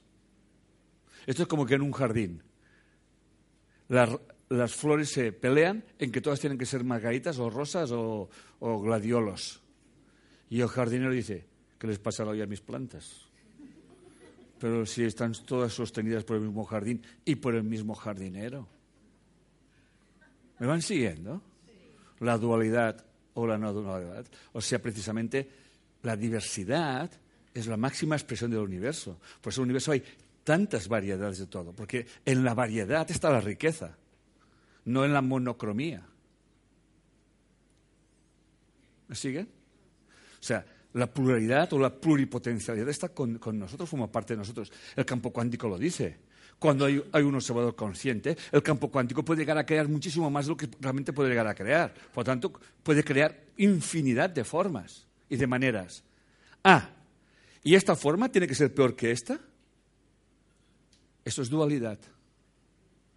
¿Me, van siguiendo porque no somos felices? ¿Que estamos atrapados por nuestras creencias? ¿Estamos atrapados por nuestros valores? ¿Estamos atrapados por nuestras normas que a su vez se alimentan de creencias? Que nadie está diciendo que tenga que haber normas, ¿eh? Que tienen que haber para entenderlo. Imagínense que se puede pasar en verde o en rojo. Vaya, dos hostias habrían, ¿no? Bueno, en el Cairo lo tienen todo solucionado. ¿Sabe cuál es? No ponen semáforos. Y dice, y, dice, ¿y quién pasa primero? Y dice, el que tiene más. Entonces hay algunos ya se ponen detrás del que tiene más y cuando el que tiene más se lanza, todos cierran los ojos y pasan. Pero me dijeron allí, aquí no ponemos semáforos porque si no, no circularíamos. Lo cual no deja de ser una creencia también. No hay nada como viajar para darse cuenta de esto.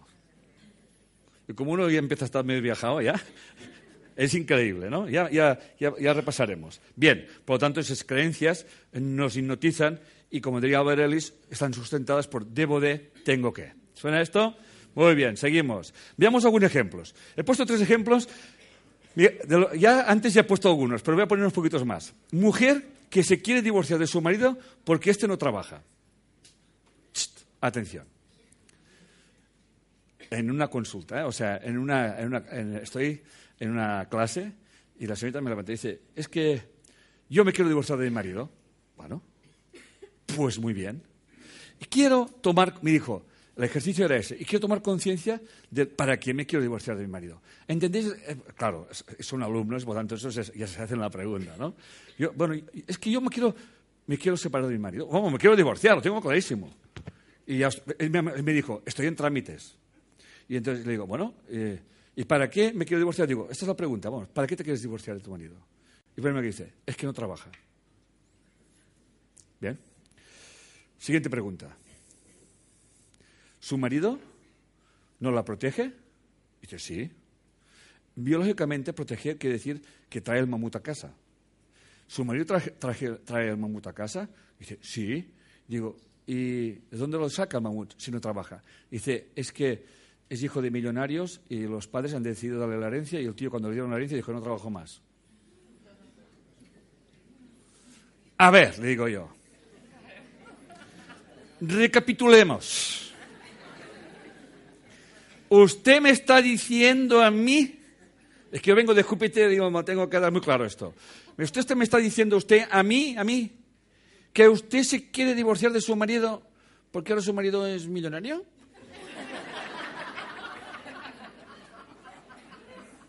Y me dice, más o menos sí.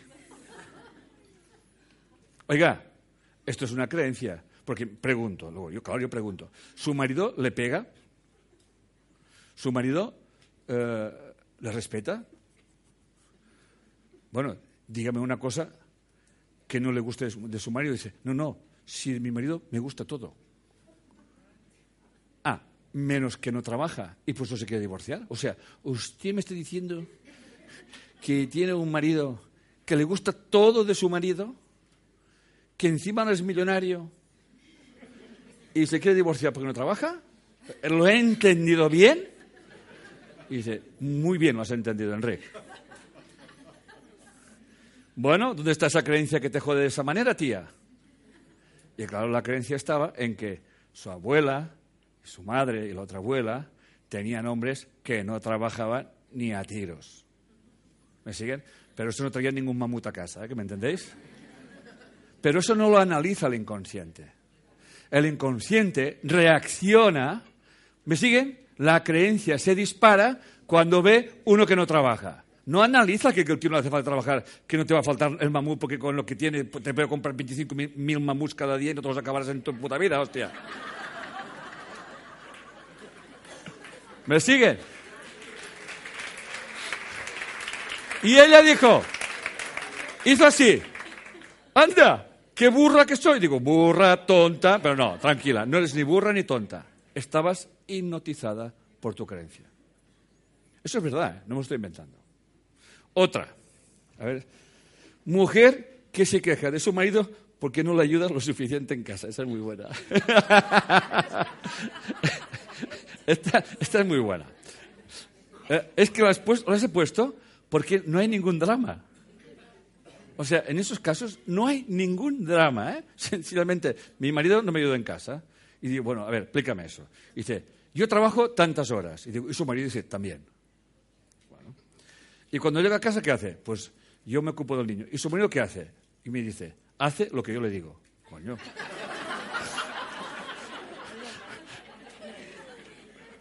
Bueno, le digo, ¿y usted qué le dice? Y le digo, Pepito, que no sé cómo se llama, Pepito, pon la mesa ¿eh? y luego eh, juega con la niña. ¿Y tu marido qué hace? Pues poner la mesa y juega con la niña, digo. Y yo pensaba, la madre que me parió, hostia. Pero si tu marido está haciendo lo que quiere. dice, no, no, y ahora es peor. dice, ¿por qué? ¿Peor? Digo, sí, ¿por qué? dice, porque ahora trabajo más. Y tu marido también, como siempre. ¿Y qué hace él? Pues cuando llega a casa, pues ya le he dicho lo que tiene que hacer. Pero claro, quedan muchas cosas por hacer. Y mi marido no me ayuda bastante. Digo, uy, uy, uy, uy, uy, uy. Entonces yo digo, esto es una creencia. De la, misma, de la misma índole que la otra. Es una creencia.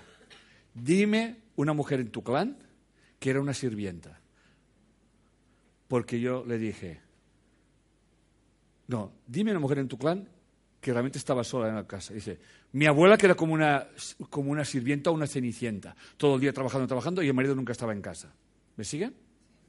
Porque entonces yo le dije, ¿y por qué no pones una sirvienta en casa? Y cuando le digo sirvienta, le dio un telele. Porque su creencia es que ella era la sirvienta.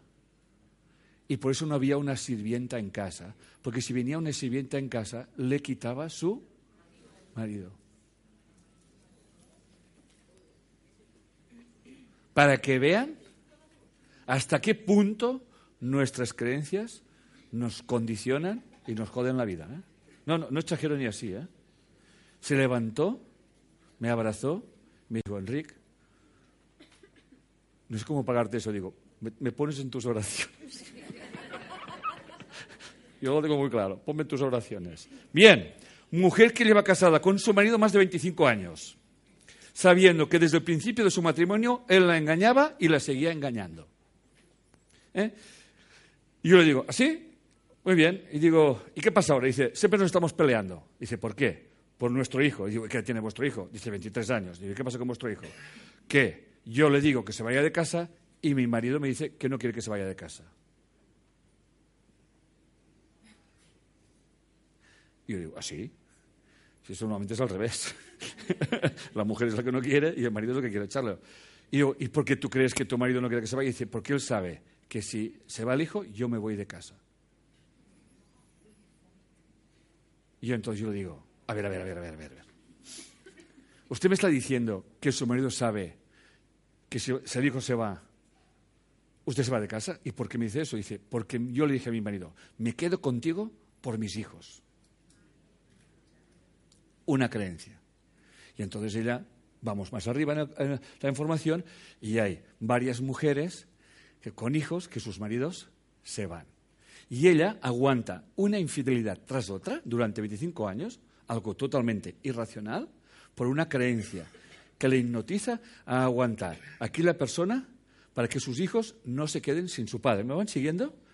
Porque el sufrimiento del clan es que mujeres tuvieron hijos sin el padre porque se murieron, no sé, La cuestión es que, y aguantaba lo que le echaban. ¿Me van siguiendo?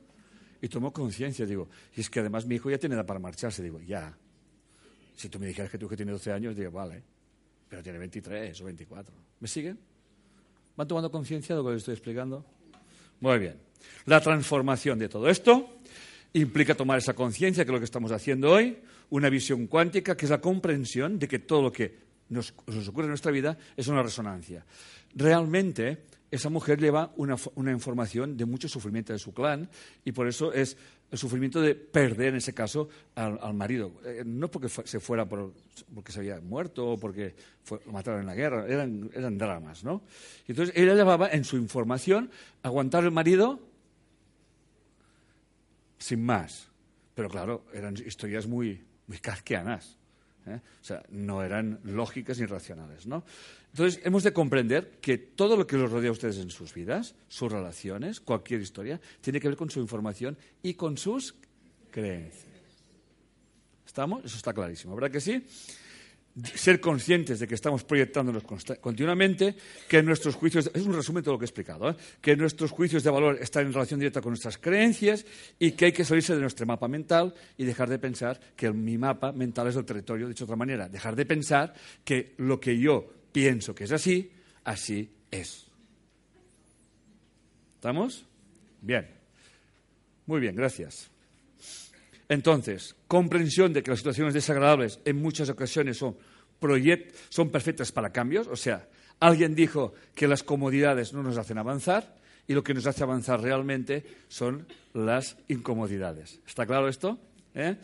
Aprender a observar a diferentes culturas como un servidor, y voy a explicar una anécdota. Estoy en, estoy en, estoy en Houston, yendo hacia el aeropuerto. ¿Era Houston? Bueno, creo que sí. Es igual. Eh, iba con el, taxi, sí, era Houston. En el taxi y digo, nos llevan, por favor, vamos a buscar al aeropuerto tal.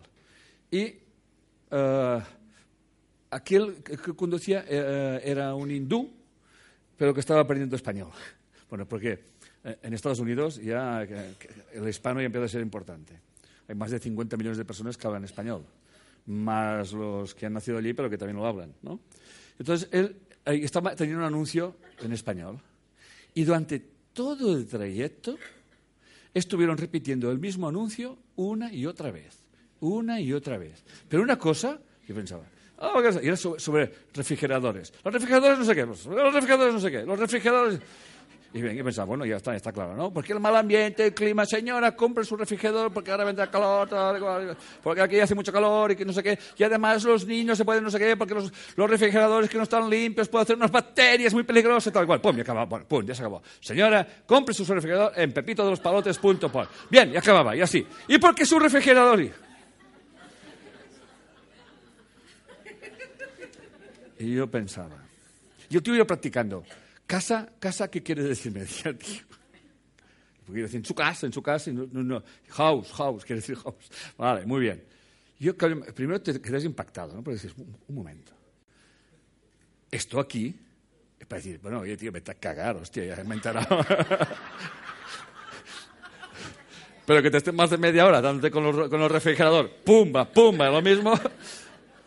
Y se ve que en esa cultura, en la cultura hispana, o sea, ser si no eres pesado, no compra ni Cristo. O sea, la gente compra por aburrimiento o por hipnosis, es igual. Entonces uno empieza a observar. Claro, tú aquí vas.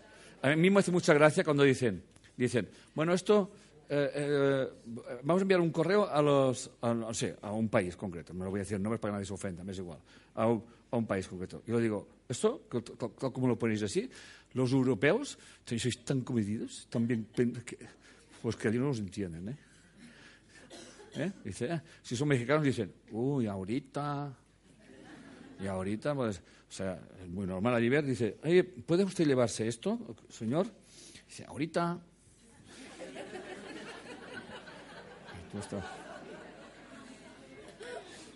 Pasan dos horas dice, ¿me saca usted eso? Y dice, sí, ahora vengo, uy, cuando ahora vengo. Al final se lo lleva. Tú dices, oiga, por favor, venga esto que me tengo que...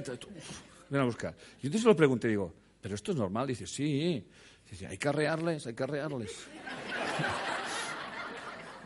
claro, aquí a alguien le dices eso y te, un sopapo que no veas, ¿no? O sea, viajar, no hay nada como viajar para tomar conciencia de que cada mundo es un mundo, oiga.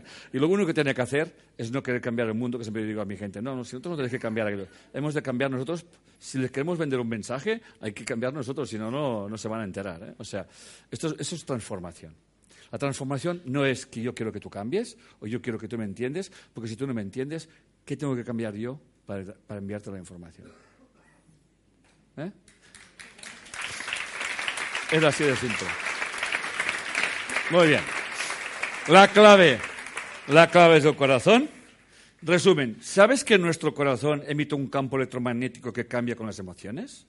¿Sabes que el corazón tiene un sistema de neuronas que puede influenciar al cerebro?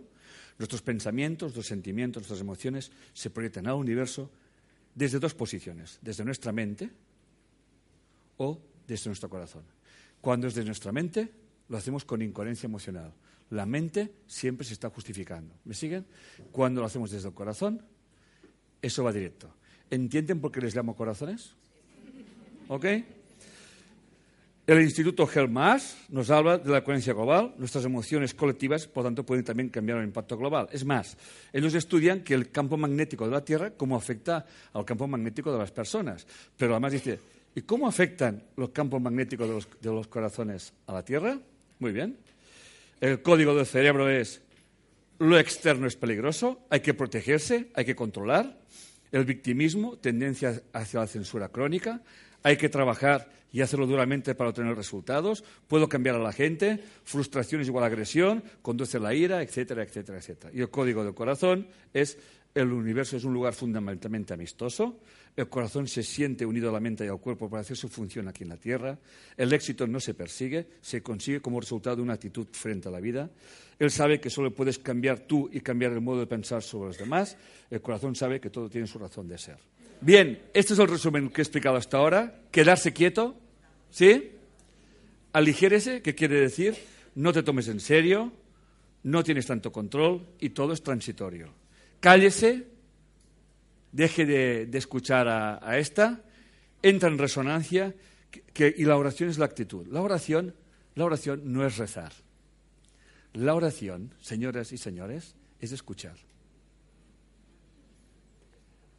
O sea, ustedes no vayan y lloren, Señor, que encuentre un marido. No lo van a encontrar. Porque ustedes están con la emoción de que les falta un marido. Y el universo que no juzga le enviará la falta.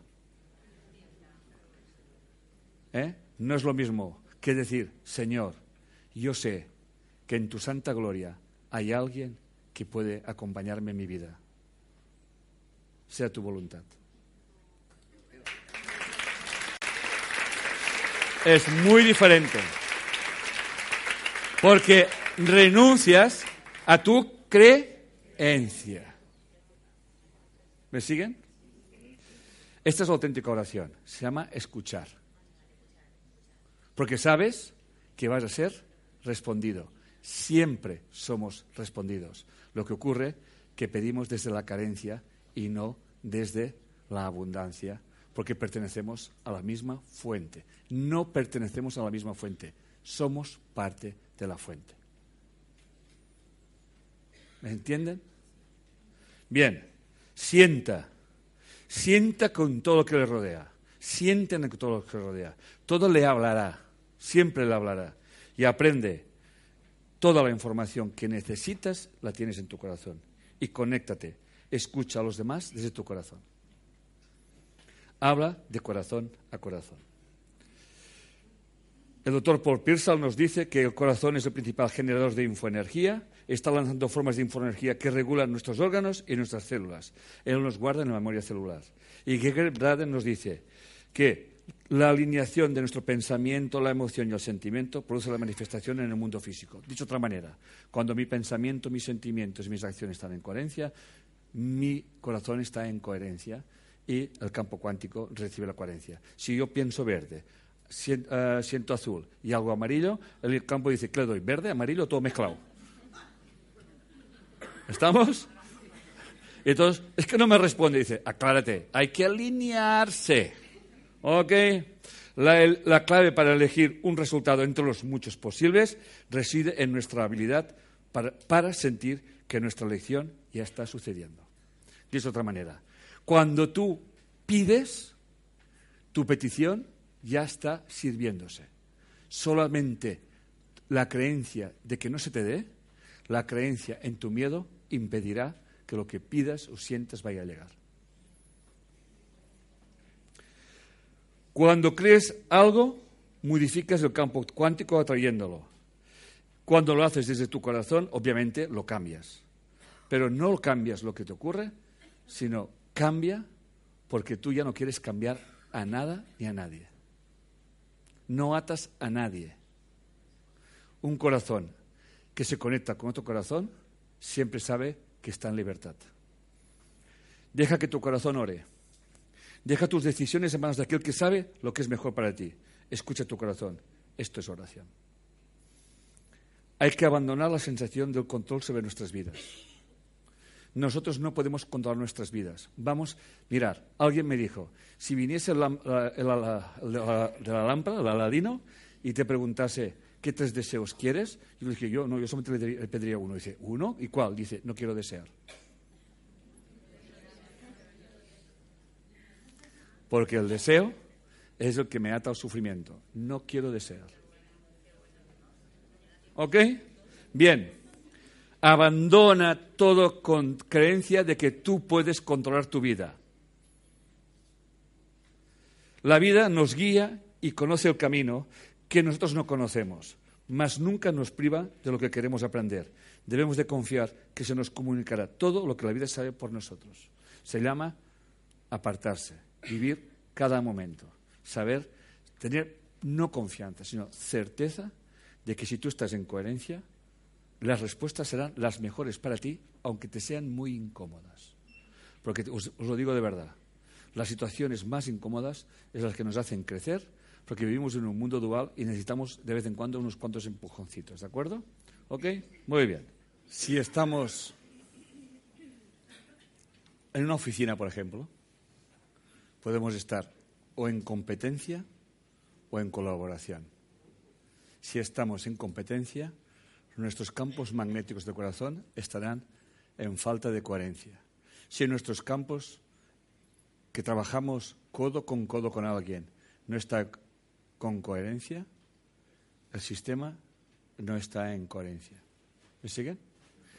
Si queremos ser realmente competentes en nuestra vida, si queremos que nuestras instituciones sean competentes en nuestra vida, si queremos que nuestra empresa sea competente en nuestra vida, es imprescindible que los componentes de esa empresa estén en plena coherencia magnética de corazón. Es, es impensable que alguien deje de hacer un trabajo porque diga que ese trabajo no lo hago yo. ¿Se imaginan una célula que diga, ah, solo hacer la célula del corazón y se espabilará? todo nuestro organismo funciona porque está en coherencia. Y cuando más estemos en coherencia con nosotros mismos, cuando más estemos en coherencia con nuestros corazones, más en coherencia están todos nuestros sistemas y eso se llama salud global. Y como lo pequeño es igual a lo grande, si queremos que nuestra Tierra tenga una salud global, cada miembro que pertenece a la Tierra tiene que mirarse a los miembros que le rodean, aunque sean muy diferentes de razas, de colores y de lenguas, y sentir que forman parte de un mismo todo y hemos de vivir en coherencia y en paz. Esta es la salud, que hará que trascendamos nuestras vidas, que trascendamos la vida de los demás y cada acción coherente en nosotros mismos será una coherencia para el sistema.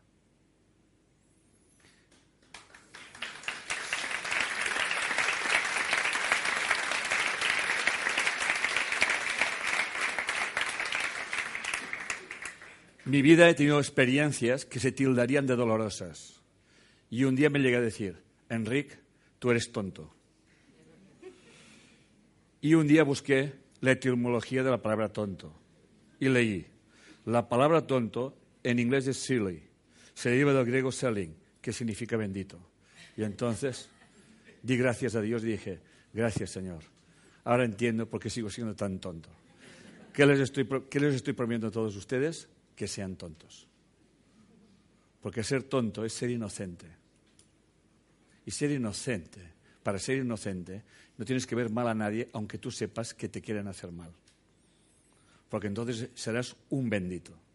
El místico alemán del siglo XVI, Jacob Bohm, dijo que quienes buscan el camino del corazón suelen ser tenidos por tontos y señaló que el camino del amor de Dios es una tontería para el mundo, pero significa sabiduría para los hijos de Dios. La risa sincera es la expresión más salvada del código del corazón. Es uno de los mayores dones que ha recibido el ser humano para trascender todos los sufrimientos. Y voy a terminar con ensalzando que sean tontos y además locos.